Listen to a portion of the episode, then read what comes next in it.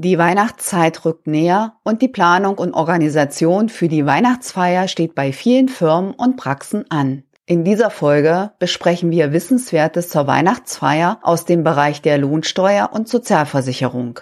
Wie ist die steuerliche Behandlung? Gibt es einen Steuerfreibetrag? Was ist steuerpflichtig, steuerfrei, sozialversicherungsfrei und sozialversicherungspflichtig? Herzlich willkommen, liebe Zuhörerinnen und Zuhörer. Ich bin Steuerberaterin Sabine Banse-Funke und zusammen mit meinem Team berate ich Mandanten zu den Themen rund um den Lohn. Wie wird die Weihnachtsfeier bei der Lohnsteuer und Sozialversicherung behandelt? Der Arbeitgeber gewährt dem Arbeitnehmer eine Zuwendung, wenn er die Weihnachtsfeier bezahlt und die Arbeitnehmer unentgeltlich oder verbilligt daran teilnehmen können. Die Weihnachtsfeier ist eine Betriebsveranstaltung. Für Betriebsveranstaltungen gibt es eine spezielle Regelung zur steuerlichen Behandlung im Einkommensteuergesetz, damit die Zuwendungen und geldwerten Vorteile unbürokratischer bei der Lohnsteuer behandelt werden können. Dafür muss die Teilnahme an der Weihnachtsfeier allen Arbeitnehmern oder der Organisationseinheit des Betriebes, zum Beispiel der Abteilung, offenstehen. Was ist bei der Weihnachtsfeier lohnsteuerfrei und gibt es einen Steuerfreibetrag? Es gibt einen Steuerfreibetrag von 110 Euro brutto pro Betriebsveranstaltung und Arbeitnehmer. Auch bei vorsteuerabzugsberechtigten Unternehmen, die Vorsteuer ziehen können, wird auf dem Bruttowert, also inklusive Umsatzsteuer, für den Steuerfreibetrag abgestellt. Es sind allerdings nur zwei Betriebsveranstaltungen im Jahr mit dem jeweiligen Steuerfreibetrag von 110 Euro begünstigt.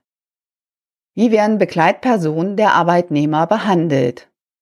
Kosten der Begleitpersonen des Arbeitnehmers, zum Beispiel der Ehegatte, die Kinder, die Freundin, werden bei dem jeweiligen Arbeitnehmer auf den Steuerfreibetrag von 110 Euro angerechnet. Die Begleitpersonen haben keinen eigenen Freibetrag.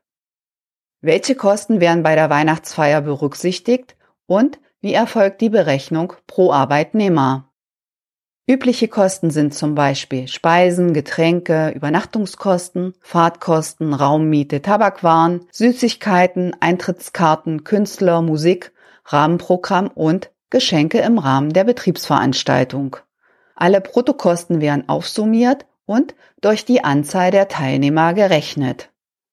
Was ist lohnsteuerpflichtig bei der Weihnachtsfeier und was ist bei mehr als zwei Betriebsveranstaltungen pro Jahr? Wird der Freibetrag von 110 Euro pro Veranstaltung und Arbeitnehmer überschritten, liegt ein steuerpflichtiger geldwerter Vorteil vor. Von dem errechneten Betrag pro Arbeitnehmer bleiben 110 Euro steuerfrei, der Betrag darüber ist steuerpflichtig.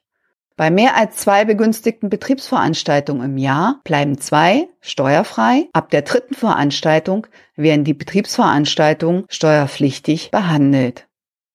Was fällt an Steuer an? Der Arbeitgeber hat ein Wahlrecht. Er kann eine Pauschalversteuerung mit 25 Prozent Lohnsteuer auf den steuerpflichtigen Teil zuzüglich Solidaritätszuschlag und Kirchensteuer vornehmen. Oder es erfolgt eine individuelle Versteuerung beim Arbeitnehmer beim Lohn. Meistens wählen die Arbeitgeber die pauschale Versteuerung. Was ist sozialversicherungspflichtig und sind Fristen bei der Sozialversicherung zu beachten?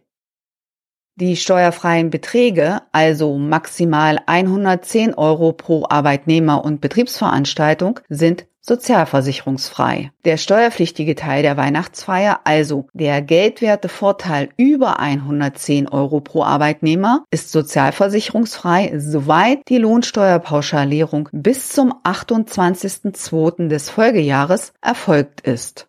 Die einzuhaltende Frist für 2021 ist der 28.02.2022, damit der geldwerte Vorteil sozialversicherungsfrei ist. Sozialversicherungspflicht besteht für den steuerpflichtigen Teil über 110 Euro pro Arbeitnehmer, soweit die Lohnsteuerpauschalierung nach dem 28.02. des Folgejahres erfolgt oder gar nicht erfolgt.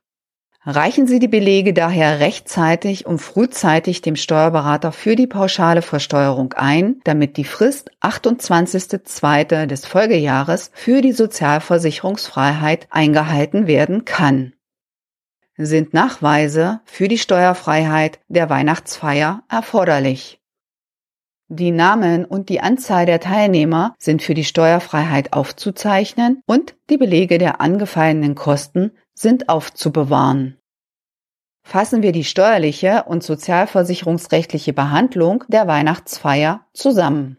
Beachten Sie, dass 110 Euro pro Arbeitnehmer als Zuwendung steuerfrei und sozialversicherungsfrei sind. Beträge darüber hinaus sind ein lohnsteuerpflichtiger geldwerter Vorteil. Wenn die Frist 28.02. des Folgejahres zur Pauschalversteuerung eingehalten wird, bleibt der Gesamtbetrag des geldwerten Vorteils sozialversicherungsfrei. Wird die Frist nicht eingehalten, ist der steuerpflichtige geldwerte Vorteil auch sozialversicherungspflichtig.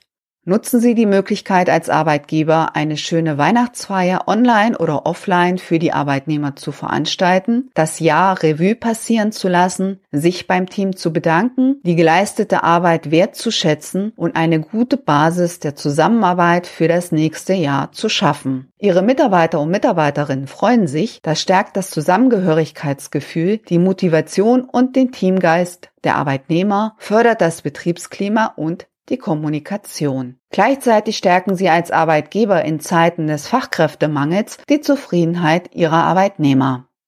Das Transkript dieser Folge sowie viele weitere Möglichkeiten der Nettolohnoptimierung und Steuertipps finden Sie auf unserer Internetseite im Blog. Über unsere Social-Media-Kanäle informieren wir auch über steuerliche Themen, die wir nicht im Podcast behandeln. Folgen Sie uns gern. Benötigen Sie eine Beratung zu Lohnthemen oder zur Nettolohnoptimierung? Sprechen Sie mein Team oder mich an. Ich wünsche Ihnen eine schöne Weihnachtszeit. Bis bald, Ihre Sabine Banse-Funke.